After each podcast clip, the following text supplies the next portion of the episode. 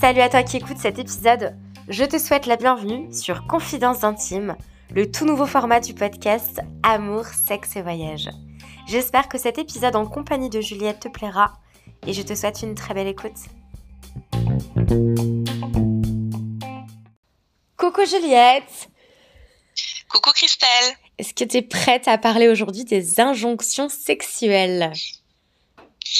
Allons-y. Il y a plein de choses à dire. On va essayer de structurer nos propos. Euh, c'est quoi que tu appellerais enfin, une injonction sexuelle, toi? Euh, Alors pour moi, les injonctions sexuelles, c'est des idées reçues, on va dire, sur les pratiques ou les rapports sexuels. Ok. Enfin, je l'entends comme ça. Donc c'est comment un peu la société euh, amène le truc en mode, euh, bah, par exemple tout simplement genre le script sexuel euh, d'un couple hétérosexuel en mode, enfin voilà, baiser, ce qu'on appelle préliminaire et pénétration quoi. C'est genre ça s'arrête à l'éjaculation du mec et c'est un peu un peu ouais un, un, un, prototype de ce qu'on devrait faire, euh, quelles pratiques on doit faire, euh, la fréquence des rapports sexuels euh, quand t'es en couple, etc. Quoi, c'est tout ce qui va nourrir un peu le comment ta sexualité devrait se dérouler. Ouais, exactement. Et nourri par les médias, ouais, c'est ça, la télé, le cinéma, les musiques, enfin, c'est tellement ce qui fait qu'il y a une pression sociale. Ouais. Hmm. Mais tu vois, hier j'ai une conversation hyper intéressante avec, euh, avec le frère de mon chéri, euh, du coup, qui est, gay. Et, tu vois, c'était intéressant parce que je l'ai vachement, il est très ouvert là-dessus. Je l'ai beaucoup questionné sur, euh, sur sa sexualité, enfin, pas sa sexualité, mais la découverte de sa sexualité dans une, dans une société qui est très, très hétéronormée.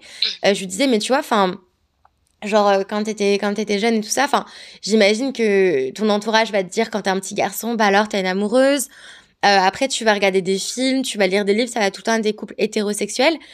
En fait, c'est hyper difficile de se construire quand on te met dans un carcan où, où tu as l'impression que tu pas d'autres possibilités, tu vois. Enfin, c'est pas une source d'épanouissement que de suivre un chemin qui, entre guillemets, tu ne t'étais pas destiné parce que t'as pas envie de ça, tu vois.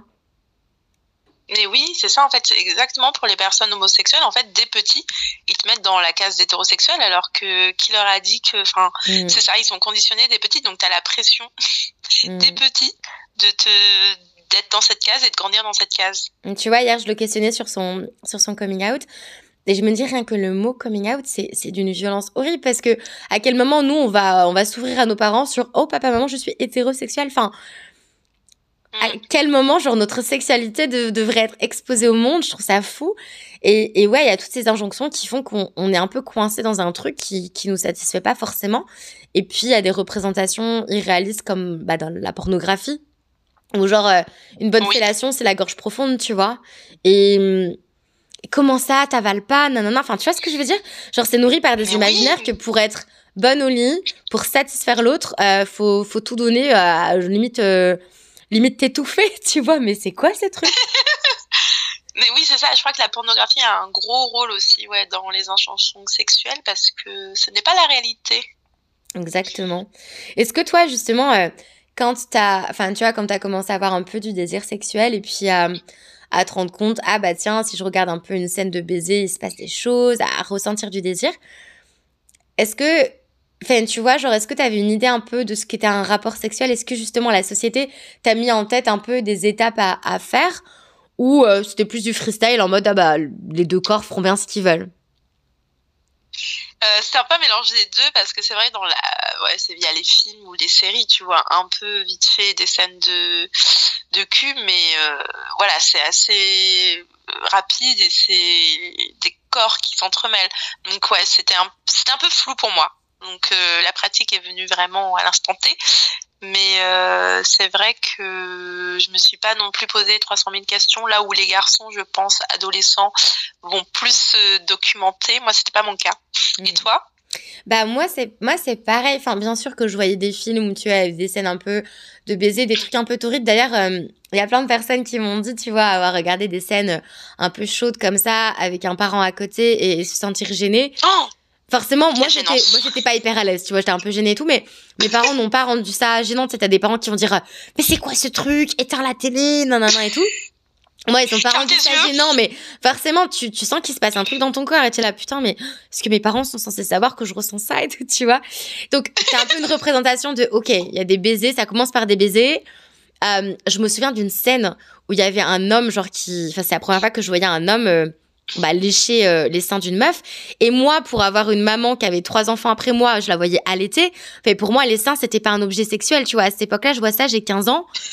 ma mère, enfin ouais peut-être ouais 14 15 ans ma maman euh, quelques années avant elle allaitait ma dernière sœur tu vois donc moi je voyais pas du tout la poitrine comme un objet sexuel et je me souviens de la première fois où je vois où je vois cette scène à côté de mes parents le mec qui commence à, à la nana et à l'embrasser au niveau de la poitrine et j'étais là mais c'est quoi ce truc tu vois c'est bizarre donc après, je me suis dit, ok, les seins, ça peut être érotique visiblement. Et, mais c'est vrai que à mon âge, puisqu'il n'y avait pas encore Internet, ou le tout début d'Internet, c'était pas Internet en, en illimité, tout ça, j'avais pas de représentation claire de la sexualité. Ce qui fait que j'ai l'impression que euh, bah, je me suis fait guider par mon premier copain qui avait eu l'expérience. Oui, certes, c'était un, rapport euh, assez, on va dire, euh, classique, dans le sens où c'était bisous, sexe, sexe oral ou voilà, on se touche, on se masturbe, machin, et pénétration, et ça se terminait par l'éjaculation. Euh, mais on va dire, je, pense que j'aurais pu amener ce que je voulais dans la chambre à coucher parce que j'avais pas trop de script préétabli dans ma tête. Mais comme tu l'as dit, si t'es un jeune garçon qui euh, a été biberonné, bon j'exagère pas biberonné, mais que t'as baigné dans les pornos assez tôt, euh, non mais tu dis bon la meuf déjà elle doit hurler à tout prix, euh, la meuf elle doit gicler, enfin genre elle doit, elle doit être femme fontaine, euh, enfin elle doit squirter. Euh, Enfin, tu vois ce que je veux dire? Tu dois, tu dois te dire, ah bah, de toute façon, elle doit accepter oh. euh, euh, la pénétration anale, elle doit me faire des gorges profondes, elle doit avaler, euh, elle doit kiffer que je lui éjacule sur la poitrine. Enfin, tu vois, t'as vraiment ce truc-là. Et le pire du pire, pour avoir parlé avec des, des, des femmes de ça, il y a certaines femmes qui, voyant ça, vraiment se considèrent comme objet dans la relation sexuelle et se disent pas je fais ça pour avoir du plaisir, mais je fais ça pour rendre l'homme euh, satisfait en fait. Et c'est fou de se dire que si, tu, si tu baignes là-dedans en tant que... Enfin, ça matrix ton cerveau finalement. Et du coup, ces injonctions, elles restent en toi. Et pour toi, c'est ta norme sexuelle, quoi. Ouais, c'est ça, c'est le plaisir de l'homme avant la femme. Mais alors que non, en fait, c'est Enfin voilà, c'est justement les, les actes sexuels en couple, c'est de la communication, c'est faire plaisir l'un à l'autre et il faut pas se baser sur un schéma prédéfini par les médias ou par les pornos quoi. Hmm. Ça des gens que ouais des femmes du coup se, se conditionnent à être des objets sexuels. Et puis les injonctions sexuelles, elles vont dans les deux sens quand tu es une femme que que tu parles souvent de sexualité, que tu sois actif sexuellement parlant ou que tu sois assez réservé, que tu, tu sois vierge ou que tu fasses pas de sexe ou quoi, peu importe les raisons, bah dans les deux sens, tu vas, tu vas être sujet à des jugements. En fait, euh, quoi que tu fasses, soit t'es euh, la grosse, la grosse putain, euh, soit t'es la grosse coincée. Donc euh, Exactement. T'es là, mais Exactement. je fais quoi alors? Tu vois, je fais quoi? Oui, c'est ça. C'est vrai que si elle fait pas de fellation ou qu'elle veut pas de cunilingus, elle est coincée. Euh, si elle fait, si elle aime trop le sexe, euh, c'est une fille légère. Enfin, ouais, c'est ça en fait. Dans, il y a aucun truc qui va.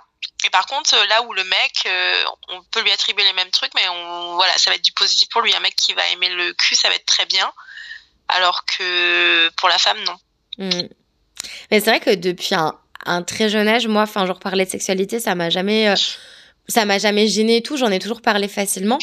Et je pense qu'il y a beaucoup de personnes qui ont, je sais pas, qui m'ont peut-être jugé sur le sujet parce que très vite euh, je peux euh, bah, te poser des questions sur le sexe, ou enfin parce que pour moi c'est un sujet comme un autre et c'est un sujet qui fait partie de la vie de beaucoup de personnes, voire de tout le monde, que ce soit avec soi-même ou avec d'autres gens, tu vois, que ce soit juste la masturbation ou des rapports sexuels avec une autre personne ou, ou des orgies ou je ne sais quoi. Enfin, on a tous un rapport à notre corps et à notre sexualité.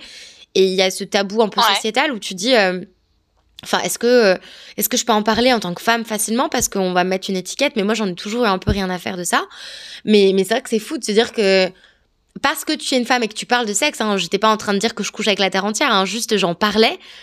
Et eh ben je pense que les hommes ils disaient ah bah elle doit tout faire, genre elle doit absolument tout faire. Ben non, c'est pas parce que je parle de sexualité que j'aime tout déjà d'une et que j'ai envie de tout tester, etc. Pas du tout, genre mais tellement pas en plus, tu vois. Mais c'est exactement ça, c'est alors Naya, celle qui fait le podcast Hotline, c'est ce qu'elle disait, c'est que parce qu'elle tient un podcast où elle parle essentiellement de sexe, les hommes euh, se permettent de l'alpaguer sur, les, sur Instagram et de lui dire des choses par rapport à, au sexe et tout. Enfin, il croit vraiment que genre. son, euh, son corps est en libre service, quoi. Non, ouais. lol. C'est ça. Abusé. Alors que non, en fait. Et, mais un mec qui parle de sexe, on lui colle pas cette image-là. C'est ça que je trouve ça. Euh, ouais, à la limite, ça, ça, le rend, ça le rend sexy, charmeur. Oh, ça doit être une bête de sexe. Ouais. Mais euh, ouais, non, non, mais sur ça, euh, je, je, te rejoins. Je pense que oui, les, les mecs doivent faire ce raccourci-là vis-à-vis de toi. Mmh. Non, mais c'est totalement ça, tu vois. Et, et, ouais, enfin, alors que bah, ouais, pour moi, c'est tellement un sujet comme un autre. Enfin, parler voyage, amoureux, sexe, pour moi, ça, ça a la même portée. Il n'y a pas plus de gênance de parler d'un sujet que de l'autre, tu vois, mais c'est parce que c'est comme ça pour moi. Euh, et, et c'est vrai que, enfin, au niveau des injonctions, par exemple, il y a une injonction que j'ai pu, entre guillemets, entendre, c'est que, enfin, j'ai eu rencontré des femmes, euh, et visiblement ça concerne quand même un certain nombre de femmes, qui ne ressentent pas grand-chose avec la pénétration, tu vois. Euh, alors que ouais. quand on te montre... Euh, bah, des films et tout ça. Enfin, genre, le mec, il finit en mode bah, pénétration. La nana, elle, elle jouit en mode pénétration. Il y a beaucoup de femmes qui se reconnaissaient pas là-dedans, tu vois, en mode, mais fait, moi, si tu me stimules pas mon clito externe, enfin, il se passera pas grand chose, quoi. Je vais pas jouir, donc. Donc, euh, donc, tu peux te, ne pas te sentir normal, en fait, de par la culture pop et ce qu'on te, te montre en, en, en images, en film et tout ça, parce que tu te dis, mais en fait, la pénétration, ça doit être le Saint Graal. Et, et moi, bah, finalement, c'est pas ouf, tu vois ce que je veux dire? Enfin, j'ai entendu plein de discours comme ça. Moi, c'est vrai que, bon, moi, euh, mon vagin est très réceptif et je ressens énormément de choses et je, enfin, je jouis facilement tout ça et ce qui fait que je me suis jamais questionnée en mode ah mais pourquoi elles font tant de bruit, pourquoi elles kiffent autant? Parce que moi je ressens beaucoup beaucoup de choses. Mais pour quelqu'un qui ne ressent quasiment rien pendant la pénétration, ben en fait c'est d'une violence inouïe de se dire mais je suis pas normale en fait. Enfin pourquoi moi ça marche pas? Il y a un truc de cassé tout ça. Bah non, enfin meuf. Euh, c'est pas c'est pas toi le problème, c'est que c'est irréaliste de montrer quand euh, quand 95% euh, des femmes vont euh, jouir seulement par la stimulation externe de leur clito, à savoir le gland, enfin ce qui est externe. Enfin, tu te dis, mais pourquoi en fait on nous montre des, que des scènes dans, Je parle dans le porno, euh, pardon, je parle pas dans le porno justement, je parle dans les, films un peu mainstream que tu peux que tu peux voir sans, euh, sans dire qu'ils vont mettre une image comme en mode pornographie, tu vois, la caméra au niveau des sexes, tu vois, mais genre montrer que le mec stimule sa nana, qu'elle jouait comme ça, au lieu de faire genre euh, il, la, il la pénètre, elle kiffe à mort, tu vois. Ouais, ouais, non, mais oui, du coup, les mecs se basent sur ça, ils vont pas chercher plus loin. Pour eux, la pénétration plus jouissance de la fille euh, égale le plaisir de la fille. Alors que Ou alors, euh, les films où tu vas voir le mec la main dans la culotte, c'est parce qu'il va la doiter, tu vois. Et, et ça oui. va être vachement, ouais, euh, phallocentré, slash, ouais, euh, pénétrocentré, je sais pas comment appeler ça. Mais tu te dis, c'est, dingue, quoi. Euh, comme il y a plein de choses de... Et c'est comme pareil, je sais pas, genre les gorges profondes et tout, enfin... Genre, euh, je comprends qu'il y ait des femmes qui puissent kiffer ça, tu vois, mais... Enfin, comme si c'était l'ultime truc pour faire des fellations incroyables, alors qu'en fait, euh, il y a plein de choses à toucher du corps de ton partenaire en même temps que tu le suces. Il y a plein de trucs à faire, tu vois, et t'es pas obligé de mettre euh, de, de, de, je sais pas, de, de, de tester euh, ton gag réflexe et d'être à, à, au point de limite lui vomir sur la table, en fait. Enfin. Ah, mais oui, non, mais oui, ça. Mais ça, et encore, tu vois, ça, c'est, c'est, enfin, c'est le côté domination finalement qui va exciter l'homme. Enfin, dans ce, dans ces trucs-là mainstream. Et je suis là, mais enfin, il n'y a pas de rapport de force dans le sexe, tu vois. C'est genre chacun va se donner des choses, à s'apporter des trucs. Après, il y en a un qui peut plus prendre les devants que l'autre et ça peut être excitant. Mais le côté euh, domination par euh, les fessées, le tirer les cheveux, les machins et tout, enfin, ça peut être hyper excitant, mais il euh, y a un côté qui peut être hyper malsain. Et, et si t'aimes pas ça, tu, tu, tu peux tendre à des fois vouloir te forcer en te disant mais je devrais aimer parce que c'est comme ça qu'on a un bon coup. oui, c'est ça en fait, ils se comparent comme ça. Enfin, ils croient que en, réalisant toutes les choses qu'ils voient sur les pornos ou quoi, euh, c'est égal au fait d'être un bon coup alors que non. Et de là aussi en découle un problème de communication avec euh, le partenaire sexuel, c'est que vu qu'il a ces idées reçues de par le porno et qu'il fait ses conclusions tout seul avec ce qu'il a vu, bah il discute pas avec la partenaire sexuelle pour savoir avec sa partenaire sexuelle pour savoir ce qui lui plaît mm. vraiment et ce qu'elle voudrait, enfin sur quoi elle est ok. Et là aussi c'est un autre souci à soulever. Ouais, puis dans ta tête, t'as ce script à respecter. Et, et, en fait, finalement, c'est.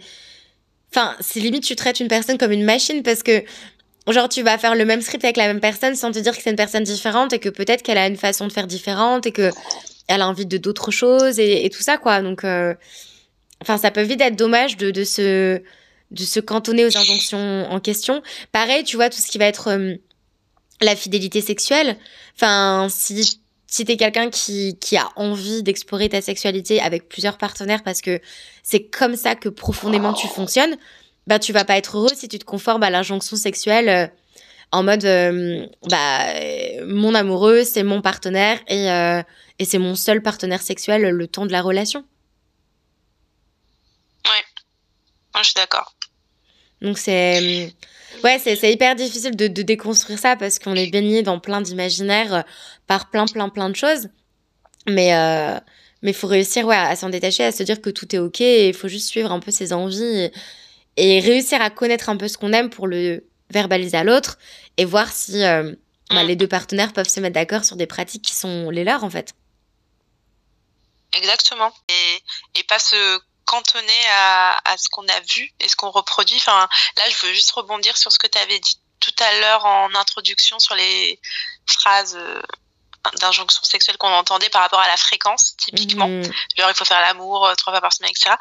Mon ex, justement, parlait de relations toxiques. Mon ex de ma relation toxique, euh, pareil, pour lui, en fait, si on faisait pas l'amour tous les jours, tous les jours. un problème. Putain, mais what Tous les jours. Mais en plus, à l'époque, j'avais même pas le Enfin, je me dis, vas-y, tu fais chier et tout. Mais à l'époque, je me rendais pas compte de, de ce qui m'inflige, entre guillemets. Mais en gros, je savais que si on le faisait pas tous les jours, il y aurait une embrouille. Donc, euh, parce que j'avais déjà testé. Euh, oui, t'as pas envie de moi, tu vas voir ailleurs, qu'est-ce qu'il y a, il y a un problème sous-jacent, tu veux pas me dire. Et voilà, du coup, si c'était pas tous les jours, c'est que c'était suspicieux. Donc on avait voilà, il y avait une fréquence euh, qui était comme ça euh, conditionnée parce que dans sa tête c'était c'était la norme, alors que pas du tout. Et je lui avais dit, en plus j'avais dit, mais enfin c'est pas ça la vie en fait. Tu te rendras compte un jour que cette fréquence tu la tiens pas sur le long terme en fait.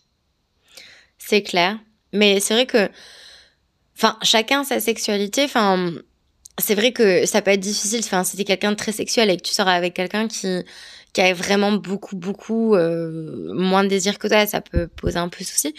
Mais en général, bon, les, enfin, en général, je sais pas, mais bon, euh, ce qui est bien, c'est quand même de trouver un partenaire où ça s'accorde un petit peu la fréquence et que les deux soient ok. Enfin, je veux dire, c'est ok de baiser euh, une fois par an, comme de baiser, de baiser, j'en sais rien, quatre fois par semaine tant que les deux sont consentants, on l'envie d'eux et ils sont pas en mode faut le faire parce que ça fait tant temps qu'on l'a pas fait en fait. Tu peux passer des mois et des mois sans qu'il se passe de sexe, il se passe plein d'autres choses dans la relation amoureuse. Genre il y a la relation euh, genre un peu genre amicale, genre où, où ton partenaire ben tu vas tu vas partager plein de choses, tu vas échanger avec.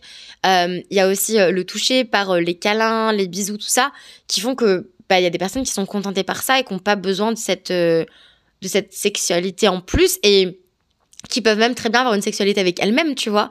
Genre, le, j'en sais rien, le mec qui va se prendre sous la douche, la nana va se, se masturber, euh, j'en sais rien, dans son lit, tu vois. Et, et, ils sont heureux comme ça, sans avoir forcément une sexualité partagée très, très fréquente. Et il y a vraiment ce truc où, voilà, pour être un couple sain, euh, pour que ça marche et tout ça, faut euh, baiser trois fois par semaine et tout. Mais non, enfin, genre... c'est, c'est, juste faire l'amour quand vous ressentez le besoin. Enfin, genre, c'est pas la fréquence qui compte, c'est le, le désir Exactement. Mais pour beaucoup, hein, la fréquence, c'est un, c'est un sujet de tension. Ah, mais moi, ça a été une injonction. Qui m'a... Moi, c'est une injonction qui m'a quand même euh, fait un toucher, quand... plus maintenant du tout, mais par le passé, parce que, enfin, moi, j'ai toujours une libido assez importante, et du coup, enfin, genre, euh, moi, mon partenaire, il vient, il vient à moi, j'aurais, j'aurais tout le temps envie, quasiment. Et, et c'est vrai que moi, ça m'est arrivé voilà, d'aller vers des partenaires qui, sur l'instant, n'avaient pas envie.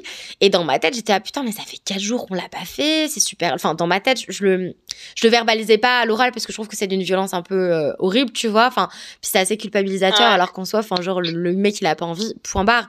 Il a pas envie, tu respectes son choix. Mais, dans ma tête, j'étais ah putain, mais ça fait quatre jours qu'on l'a pas fait, ça craint et tout. Enfin, genre j'avais ces pensées-là. Bon, je te parle de moi, de, de la moi de quand j'avais 24, 25 ans. Mais je me dis, enfin, on m'a mis en tête que un couple euh, qui, qui se porte bien, c'est un couple qui baise régulièrement. Et que si euh, tu le fais pas tous les deux, trois jours, ça c'est pas bien, tu vois. Alors qu'en fait, bah non.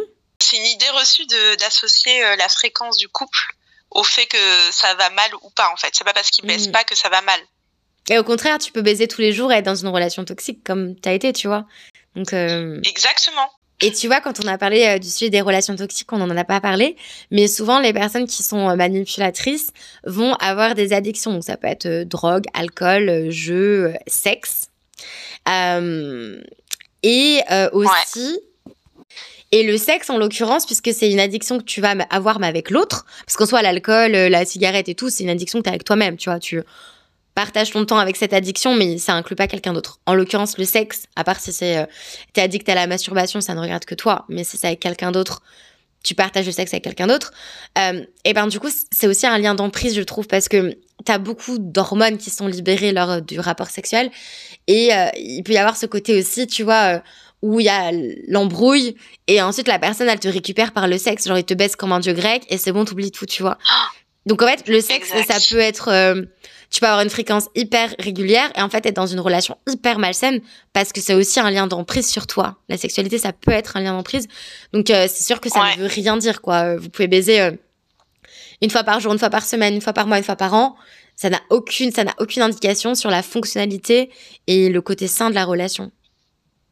Ouais, je suis tout à fait d'accord. Mais ce raccourci est faussement fait par, par les gens en général.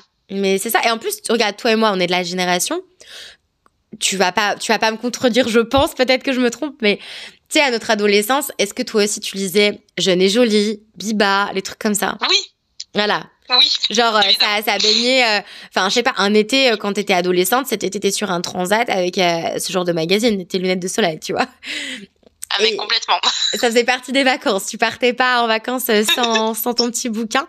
Et, Ouais. et c'est vrai qu'on a baigné dans, dans un côté très sexiste depuis petite.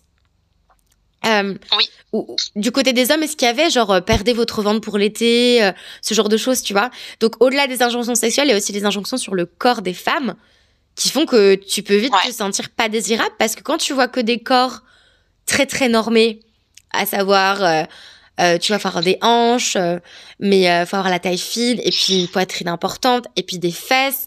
Enfin, faut que tout soit très équilibré, tu vois. Puis des lèvres pulpeuses, puis ci, puis ça. Bah en fait, euh, comment tu veux te sentir désiré quand on t'a appris que la norme désirable, c'était ça? Parce que quand tu partais en vacances, il y avait toujours le petit euh, régime miracle pour perdre euh, genre euh, 5 kilos ces deux prochaines semaines, comment vaincre la cellulite, machin. Quand il y a du body shaming sur les corps des célébrités après grossesse ou quoi. Enfin, tu te dis, il y a Ouais. aussi, nous les femmes, on a des injonctions énormes sur euh, le corps et, ça va mener à des troubles aussi horribles, hein, genre les TCA, tout ça. Parce que euh, tu vas vouloir euh, avoir ce corps-là parce que tu te sens pas désirable ou capable d'être désiré si tu n'as pas ce corps-là, quoi. Mais oui, mais exactement. Mais le body shaming, c'était banalisé à l'époque. Enfin là, ils se permettraient plus ces magazines-là de faire ça parce qu'ils seraient pointés du doigt. Mais à l'époque, euh, les femmes, elles en prenaient tellement. Enfin, les stars, comme tu dis, sur les cellulites, sur les critiques post-grossesse, etc. Mais et c'est vrai que ça crée des complexes qui après peuvent se répercuter euh, d'un point de vue sexuel quoi enfin la femme qui est euh, complexée etc bah au lit aussi elle va l'être enfin montrer son corps euh, se lâcher etc c'est pas facile si t'as si t'as des complexes euh, vis-à-vis de ta propre personne Mm. Mais en plus, je vois tellement genre euh, les photos là de ces connards de paparazzi, tu sais, avec le méga zoom où tu vois la personne genre derrière un buisson Oh. là, euh, genre, euh, genre, enfin, genre c'est abusé, genre à la grossine. Mais en fait, en fait, on n'est pas, on n'est pas une table basse, genre on est, on est un corps mouvant, genre on a un Oh. corps qui vit, tu vois. c'est clair Donc c'est normal de prendre du poids, d'en perdre. Euh, et puis, et puis tu sais pas ce qui se passe derrière la, la perte de poids de quelqu'un ou la prise de, de poids. Tout de suite, tu penses qu'une prise de poids c'est oui. mal et qu'une perte de poids c'est bien. Mais en fait, la personne, ça se trouve, elle se fait vomir tous les jours. Ça se trouve, elle avale plus rien, tu vois. Et tu vas lui dire, tu vas l'encourager en disant, oh, t'as glow up, qu'est-ce que t'es belle. Tu respires euh, le bien-être alors que la personne, elle se rend malade, tu vois. Et tu renforces sa maladie derrière ça, tu vois. Et, et ça se trouve, quelqu'un va Son prendre du poids parce que justement, elle, elle, elle, elle a guéri de certains troubles. Elle, euh, elle se réautorise à, à remanger, à écouter les besoins de son corps. Son corps ayant été privé va reprendre du poids, blablabla.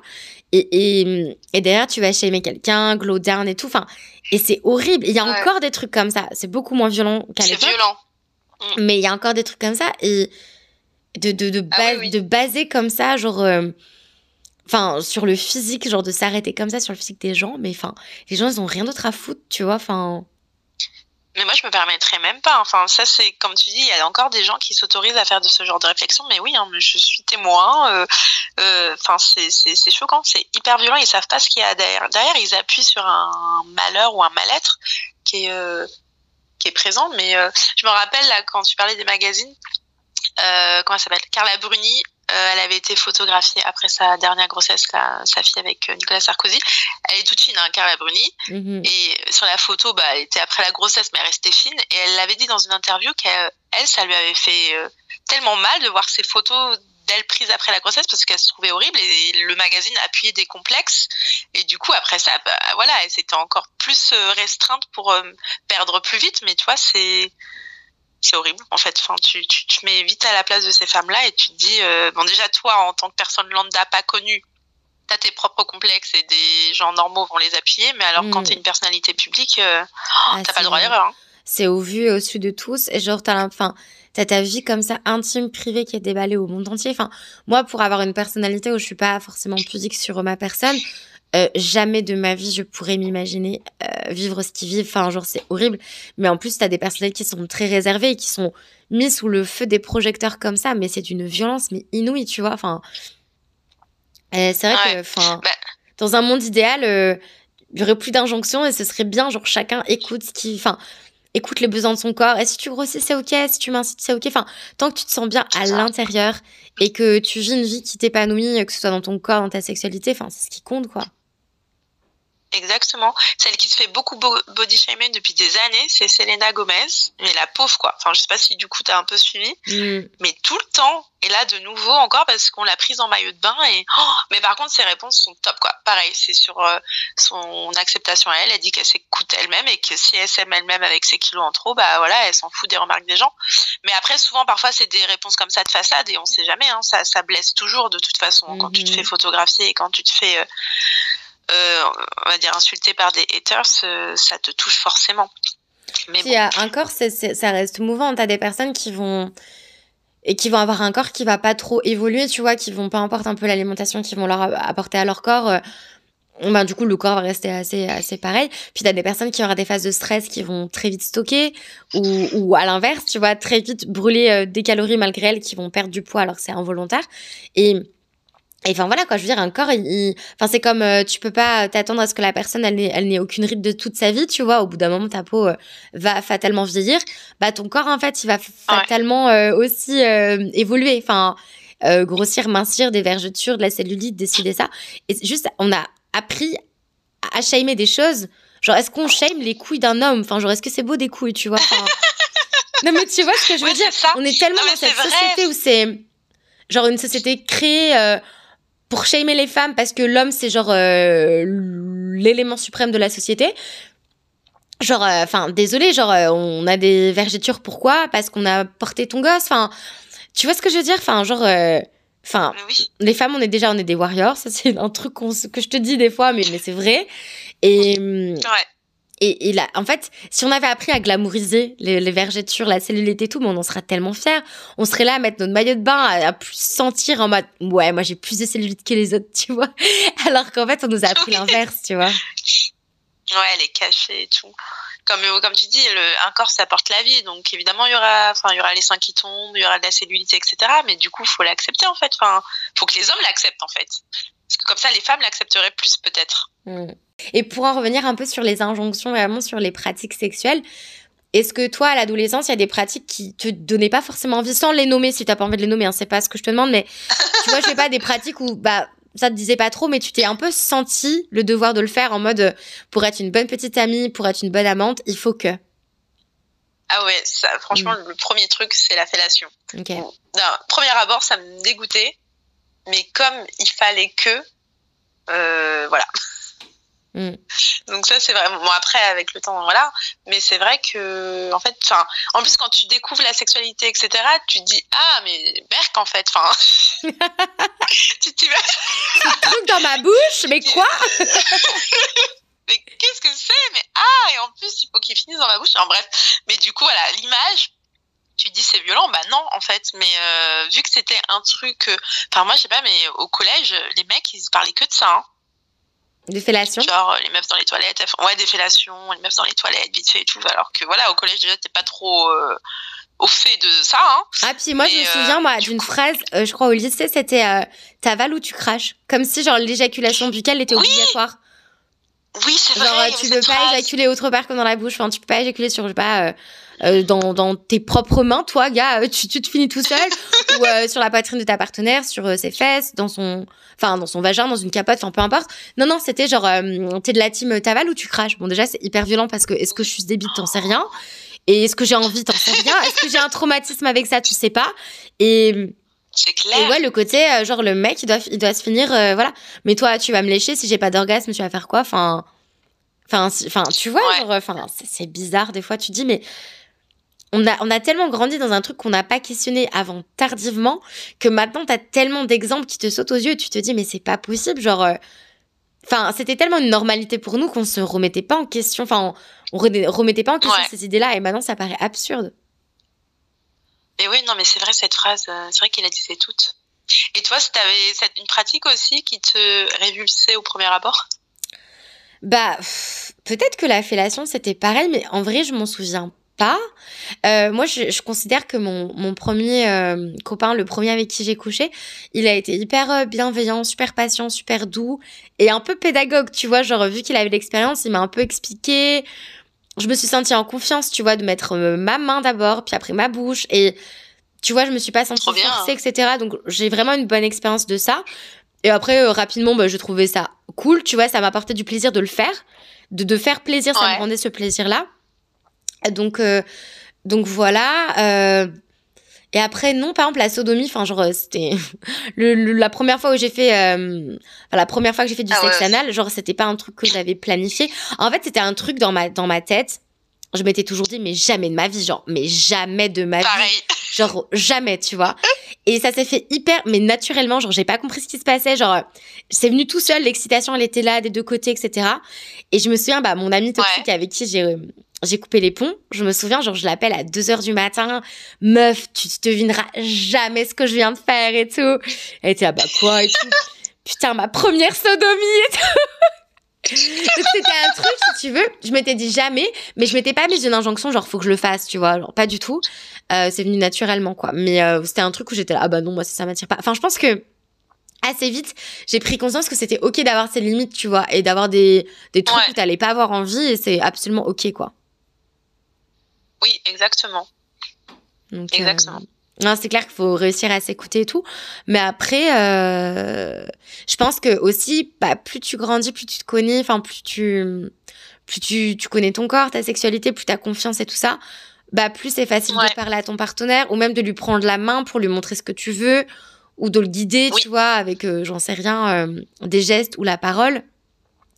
Mais c'est vrai que, ouais, ouais quand t'es plus jeune, ben, tu te dis, bah, si la personne, elle fait comme ça, c'est que ça doit se faire comme ça. Et, et le problème, c'est que, ouais, il y a, y a bah, des personnes qui peuvent, euh, sur le coup, pas se sentir abusées, mais avec le recul, se dire, mais en fait, c'était pas un acte consenti, quoi. Et, et c'est pour ça qu'il faut que les injonctions, elles sautent et que chacun s'écoute et que c'est pas parce que tu fais pas de fellation, que t'aimes pas ça ou quoi, que t'es un, un mauvais partenaire, en fait. Genre, pas du tout. Ou, que t'aimes pas faire ci, ça, ça. Euh, tout est ok, en fait. Euh, t'aimes pas embrasser avec la langue, bah t'aimes pas. Bah, basta, personne n'a te forcer à faire quoi que ce soit. Exactement. T'as as dit une belle euh, synthèse, une belle conclusion. et puis c'est vrai que bah, si ça te... Enfin, moi, je sais par exemple, j'aurais vraiment beaucoup de difficultés d'être avec quelqu'un qui m'embrasse pas avec la langue. Moi, c'est hyper important. Genre, euh, c'est un des trucs, genre... Euh, Moi, j'aime bien aussi. Enfin, commencer un acte sexuel, pas. Enfin, le, baiser, c'est limite mon, oh, mon préliminaire préféré, tu vois. Genre, je pourrais passer des heures et des heures et des heures à ma langue dans le gosier de l'autre, tu vois. Mais euh, si demain je rencontre un mec qui galoche pas, ben, c'est à moi, soit j'accepte. Et je me dis, bon, bah, ok, je serai heureuse avec lui, même si bah, je dois faire un peu cette euh, concession, ou j'accepte pas. Mais bon, c'est, enfin, c'est hors de question que la personne fasse un acte qui lui plaise pas, quoi. Exactement. Mais d'ailleurs, pour en avoir parlé à plusieurs mecs, pareil, il y avait des mecs qui, me disaient, enfin moi du coup, je n'étais pas concernée, mais je trouvais ça hyper violent. Euh, s'ils se mettaient vraiment en couple avec une meuf qui ne le faisait pas. Mais en gros, eux, ils disaient, mais si la meuf, elle, elle, elle suce pas, bah, c'est mort, en fait, je l'envisage pas. Hmm.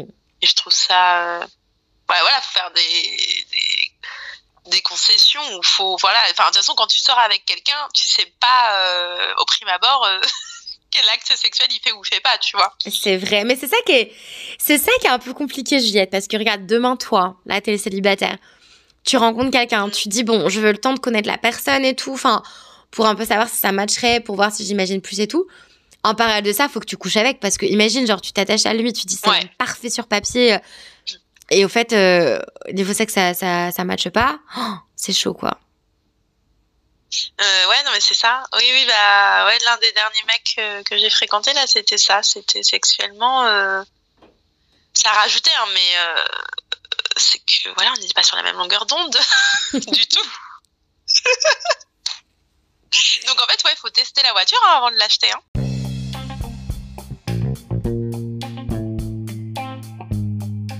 C'est la fin de l'épisode du jour. Merci beaucoup de l'avoir écouté jusqu'au bout. N'hésite pas à me retrouver sur la page Instagram du podcast à Amour, Sexe, Voyage Podcast. Juliette et moi te retrouverons très très vite pour un tout nouvel épisode de Confidences intimes. À très vite.